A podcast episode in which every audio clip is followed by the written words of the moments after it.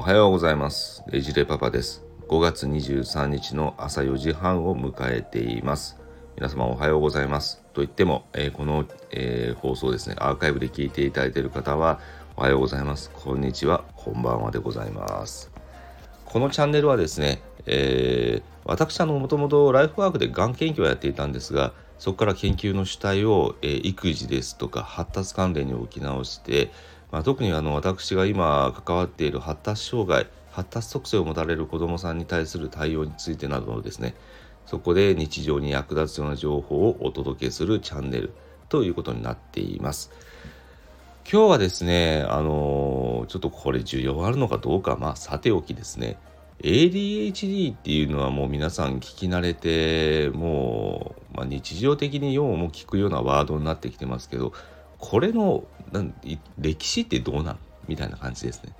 いつぐらいから言われてきて今に至っているのかとかそういうものをですね踏まえてなんで今こういう ADHD っていうのは増えてんの？減ってんの？もしかしたらそのままなの？とかですね。そういう見解がいろいろと出てきておりますのでそちらを紹介させていただければなと考えています。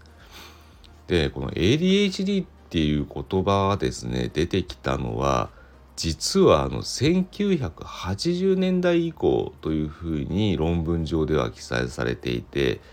でこの ADHD も名前の通りですね注意欠如多動性障害といったものになっていてやっぱ注意力が落ちてしまったりですとか、まあ、衝動性や多動性があって、まあ、バタバタバタとしてしまうような、まあ、そういうものであると言われています。でこの ADHD に、えー、というまあ、名称が初めて医学論文、まあ、症例報告という形なんですけれどもそれに掲載されたのが1775年ぐらいって言われてるんですね。それがあのドイツのあワーカード、えー、ウェイウェイウェイカードですねウェイカード先生という先生が世界で初めて注意欠如というような形で理学論文に掲載されたのがスタートになっています。この時期日本って何だった？何やってたんだっけ？っていう話なんですけどちょうど江戸時代に差しまあ江戸時代の差し掛かっているところで1770年代といって医学的なものって言ったらですねまああの杉田玄白の「解体新書」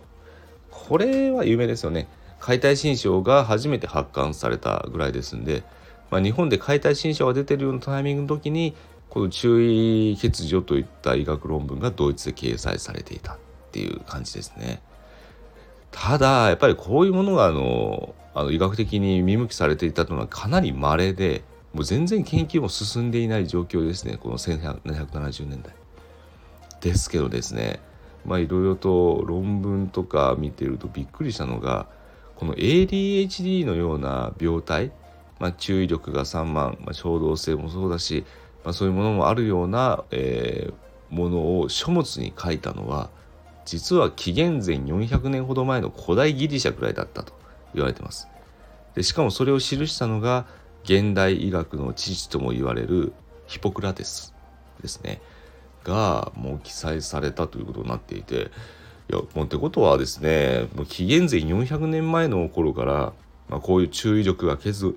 欠如しているという方もいて、まあ、あの生きにくさを感じているのか、まあ、周りの人がどうなんだろうと思うようなことがあったのかということがもうあったわけですよね。いやいやいやいやその紀元前400年から今になってこういうふうにまたクローズアップされてようやくそういうふうな医学的な見地からも分かってきているっていうのも長い長い時代の積み重ねというものを感じさせますよね。本当興味深いもんです。でこの ADHD って一体どれぐらいいるのっていうのはよく言われることはあるんですけどもこれあのすごい報告によってですね頻度がまちまちだったりですとか、まあ、国とかによってもまちまちです。でさらにあのその実際に統計取るそのエリアの広さとかそういうものによってもあの変わってくるところもあってですねすごい見積もり方が難しいんですよね。でそこでですねあの今診療の方で、まあ、この ADHD の治療の診療の方でですね活用されているアメリカのですね、まあ、ガイドライン的な存在である精神障害の診断統計マニュアル第5版 DSM-5 といったものが、えー、出てるんですけどもまあ、それに記されてる、まあ、世界での疫学的な、まあ、どれぐらいいるのかというところに関しては子供で ADHD は全体では5%ほどで成人では2.5%ぐらいじゃないかっていうふうに言われてるんですね。ただしですねこれあの罠がありましてもともとこれ過去のいろんな論文とかを引用してこういうようなガイドラインっていうのはできてるんですけどもこの ADHD っていうのはもともと子供小児ですね小児での研究っていうのが先行していて、まあ、そういう医学論文が数多く出てきていたわけです。ですので成人に対する研究というのは当時全くほとんどあのされていなかった特にこういうような疫学系ですねどれぐらい大人で ADHD っているのっていう研究がほとんど走ってなかったわけなんですね。ですので成人の方では少なく見積もっていた可能性もあるかもと言われています。そしてですねこの時のあのこの DSM-5 っていう基準が出る前の ADHD の診断の基準っていうのは今とは全く違っていたっていう背景もありましてそうなってくるとあの実際本当にあの生きにくさを感じていらっしゃる人っていうのもいるかもしれないんですが ADHD として診断されていなかったというケースもあると言われています。こういう背景もあって、まあ、子供では5%ほどで成人は2.5%ぐらいっては言われてるんですけど、まあ、最近の2006年ぐらいのあの報告でですね小児の ADHD の60から80%が、まあ、そのまま対応なかなかされないままであった場合には成人の方に ADHD として移行してしまうというふうに言われています。でこのアメリカのケスラーという先生の報告ではこの時点2006年の時点で実は成人でも4.4%ほどが ADHD と推定されているということでやはり小児と変わらないぐらいの率で ADHD で悩まれている人は存在するんじゃないかということが述べられています。まあ、これでですねあの、まあ、報告にいろいろ偏りがあったりですとか基準導入によって違いがありますんでやっぱりこの ADHD の診断っていうところは非常に注意が今払われているところにもなるんですよね。でですねこれ面白いのがあるんですよ。日本で ADHD ってどれくらいいるの？っていうようなことは言われるんですけどあの2006年と2020年度で日本のですね、まあ、特に大学とか、えー、高校ぐらいの学生さんでまあ、あの2006年から2020年どれぐらいこの発達障害特に ADHD が、えー、と診断されていたかっていうものをもう取った日本の統計があるんですよね。これは国が出している報告の、えー、内容になるんですけども2006年の段階では ADHD と診断されていたのは、まあ、全体の2.6%ほどだったって言われてます。ですが2020年ではなぜか28.4%に増加してると。いうことなんですよね。えーって感じですよね。2.6%から28.4%ですよ、日本。で、しかも海外の2006年では大人の場合に近い、まあ、4.4%ほど。それが28.4%ですからね。これはなんでやというような話なんですけど、この背景としては、まあ、あのいろいろ諸説はあるんですけども ADHD っていうのは社会的認知が最近やっぱり広まってきてますよね。もうメディアが報道したりですとか SNS で報道したりとかもうびっくりしたのがですね YouTube で私は ADHD ですっていうふうにカミングアウトして、まあ、こんな薬飲んでますよとかそんなことを喧伝するような方が出てきたりとか、まあ、あれはどうかと思いますがそういうふうな方々が、えーまあ、出てくると、まあ、それを耳にする目にする機会が我々も増えたということもあったりしますとやっぱそういう認知度が高くなってきて私もひょっとしたら、まあ、そういうふうな ADHD なんじゃないだろうかというふうにお思いになられて受診をして、まあ、そこであの、まあ、本当に診断されるといったケースもあるんじゃないかと言われてます。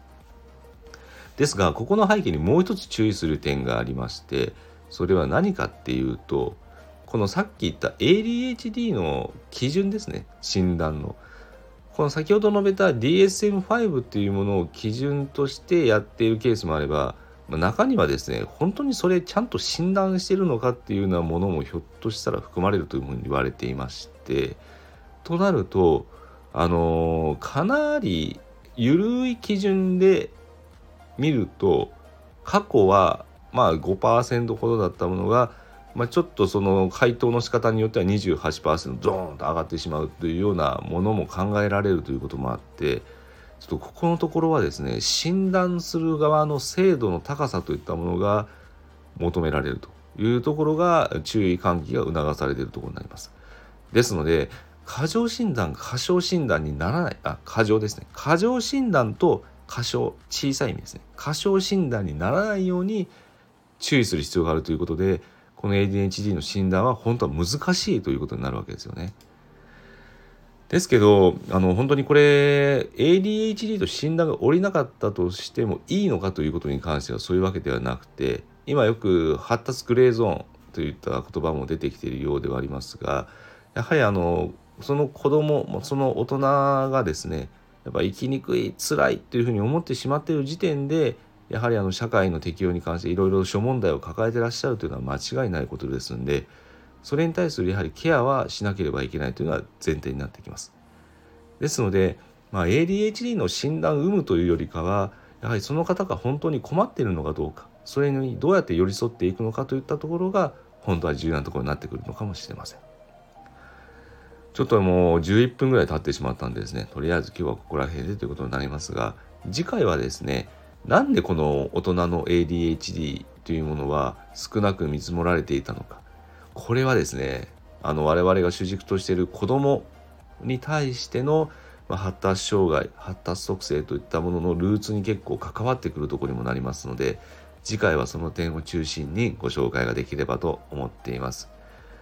こうやってですね歴史と紐解いていくというところと、まあ、歴史の流れと合わせてこういうような、えー、疾患というのを見ていくと本当あの見えないところが見えてくるっていう感じがして面白いですよね。まあ、こういうような流れでですね我々もこの疾患をどう向き合っていかなきゃいけないのかこの特性をどう生かしていくべきなのかといったところを中心に今後もご紹介をしていければと考えております。